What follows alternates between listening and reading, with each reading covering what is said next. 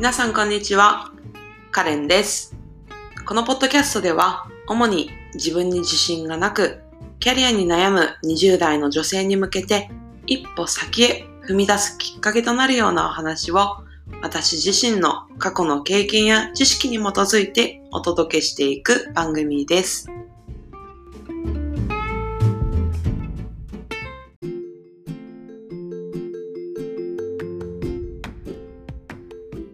皆さんこんにちは、カレンです。今日は悩みこそ最大の原動力という話をしたいと思います。皆さんの中には、えっ、と、悩みっていう感情をネガティブに捉えている人多いんじゃないかなって思うっていうふうに思うんですけど、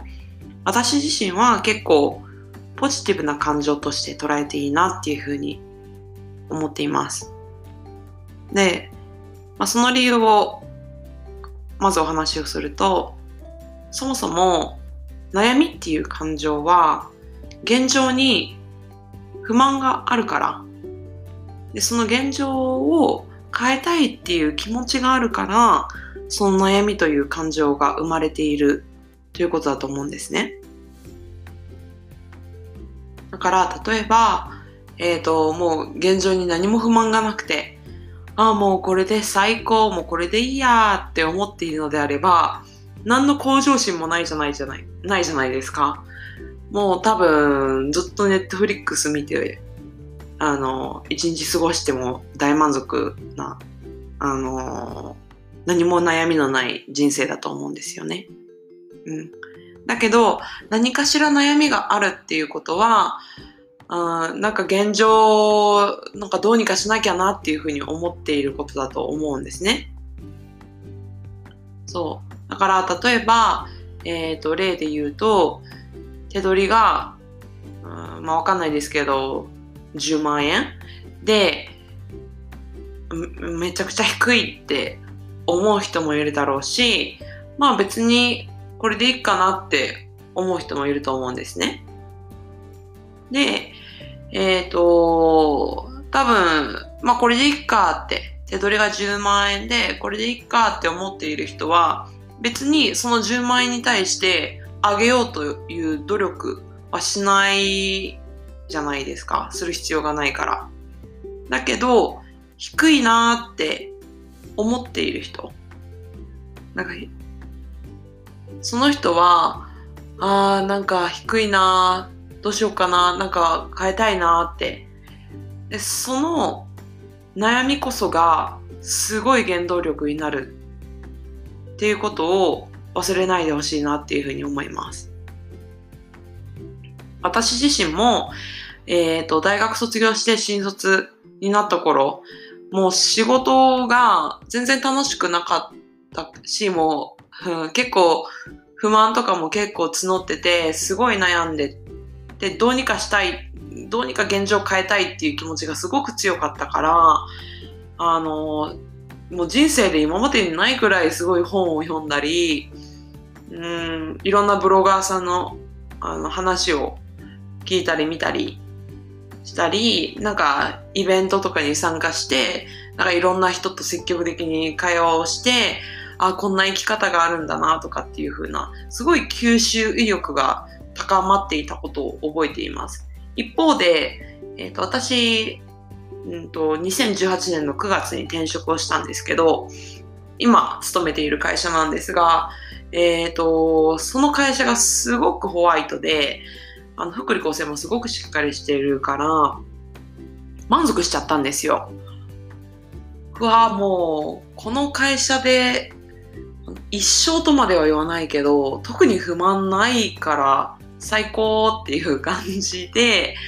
その時は本当に向上心があんまりなくて、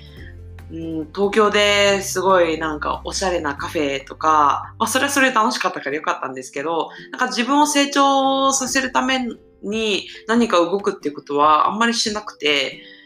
そう。だからその時はなんか自分の中でもあんまり成長してたっていう感覚がなかったです。そう。だけど、今は何かっていうと、まあコロナの影響もあって、このままの生き方でいいのかなとか、うん、なんか自分の今の、あのー、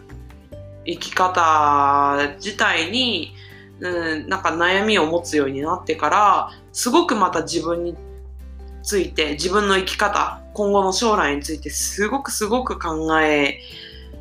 て、で、あの、実際に、今、じゃあ、この自分が理想とするキャリアに向けてどうしようかっていうところを行動に移し、移せているところです。それも自分が悩みを抱えているからこそ行動できたなって思うと、すごくその悩みに対して、まあ、感謝というか、うん、うん、良かったなって思えてます。で、まあ、ちょっと話を戻すと、じゃあ、えっ、ー、と、じゃあ皆さんも、例えばまあ、何かしら悩みを抱えている人、まあ、このエピソードを聞いているっていうことは、何かしら悩みを持っていると思うんですけど、じゃあ、えっ、ー、と、実際にその悩みを解消するためにどうすればいいのかっていうところを、ちょっと具体的に皆さんにあのお話できたらなっていうふうに思うんですが、じゃあ、うんと、まあ、外出している人は、あのスマートフォンでもとかでも全然結構なんですけど、スマートフォンのメモ帳とか、じゃ家にいる人は、あの紙とペンとの方がアウトプットには向いているので、紙とペン、もしある人はちょっと用意してほしいんですけど、目の前に、まあ、何かしら書くものを用意していただいたら、自分が、じゃあ何で悩んでいるのかっていうのを書き出してください。で、それは、えっ、ー、と、具体的であればあるほどいいです。例えば、うん、仕事に不満があるっていう悩み、いる人いると思うんですけど、それではなくて、仕事の具体的に何に不満があるのか、何に悩みがあるのかっていう、もう少し流度の細かいところで書き出してください。例えば、えっ、ー、と、仕事そのものが楽しくないのか、上司と馬が合わないっていう悩みなのか、人間関係なのか、それともその通勤時間に悩みがあるのかとか。具体的に自分が何で悩みを抱えているのかっていうところを書き出してください。で次書き出したらその悩みはどういう状態になれば解消されるのかどういう状態になればその悩みというのがなくなる状態になるのかっていうのを考えて書き出してください。例えば、えっ、ー、と、上司と馬が合わないということであれば、うん上司が変われば、その悩みが一切なくなるのか。その仕事が不満っていう悩みが上司さえ変われば一切なくなるのか、それとも、あの仕事内容さえ何かしら変われば、極端な話、上司が一緒でも悩みは解消されそうなのかとか、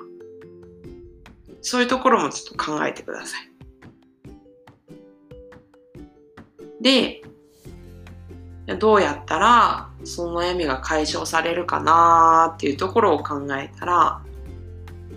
じゃあそのために何ができるのかっていうところを考えてください。例えば、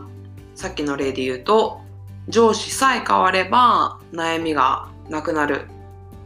ということであれば、どうすれば上司が変わるような環境になるのか。それは、例えば人事に相談をして上司を変えてもらうっていう行動なのか、うんまあ、上司を変えることが難しくても相談することによって上司に気づかせてあげることができるかもしれないしうん例えば自分自身が部署を移動するとかもっと言えば転職をして会社を変えるっていうのも、あのまあ、方法の一つになってくるかなって思います。まあ、可能な限り全部並べてみて、えっ、ー、と、自分が取れる手段っていうのを、まあ、その中からピックアップして、で、やってほしいのが、もう明日にでも何かしらその解決するための行動を実際に移すっていうことをやってほしいです。うん。結果的にもし転職をするっていう方法しかないとしてもそのための行動をできればもう今日中に移してほしいなって思います。それは例えば、えっ、ー、と転職活動のサイトに登録をして、もう実際に面談、あの、面接じゃないですよ。あの、キャリアコンサルタントの面談の、えー、予約をするとか、実際に気になっている会社がもうすでにあるのであれば、もうそれに応募してしまうっていうのでも全然構いませんし、まあそれはちょっとっていうことであれば、もう履歴書を書き始めるとかでもいいですけど、何かしら、もう今日中、今が例えば通勤時間であれば、もう今日中に人事に話すとか、今日中に人事にも連絡をするとか、何でもいいので、もうすぐに行動をしてください。で、なんでそんなにすぐ行動してくださいっていうことにこだわるのかっていうと、そうじゃないといつまでも動かないんですよ。人間って、あの、悩みはあれこれずっと持ち続ける動物だと思っていて、でも、うーん、まあ、何億人って人がいる中で、その、成長していける人って、その悩みに対して何か行動を起こしてる人なんですよね。で、えっ、ー、と、まあ明日でいっかとか、いやいやいや、まだ今日は早いとかって思ってる人に聞きます。じゃあ、3ヶ月後にその悩みは解消されていますか ?1 年後にその悩みは解消されていますか？うん。むしろ3ヶ月後も同じ状態のままでいいんですか？その悩みをずっと同じ悩みを抱え続けて、ずっと友達にぐちぐちぐちぐち言う毎日を3ヶ月後もずっと同じ日々を過ごしているって想像してみてください。嫌ですよね。その悩む悩む時間が伸びるだけで自分が変わらないとその現状も変わらないんですよ。それを想像してもらえれば一刻も早く何かしら行動に移した方が絶対に賢いし得です。そして何よりその原動力を一番活かせます。なので、ぜひ、あの、悩みっていうすごいポジティブな、せっかく貴重なね、その感情を今、あの、心に持っているのであれば、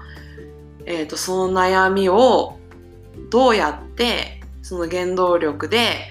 あの、変えられる、解消できるかっていうところを具体的に考えて、それを今日遅くとも明日、もし週末であれば週明け？に必ず行動に移してください。うん、そうすれば何かしらその悩みが解消される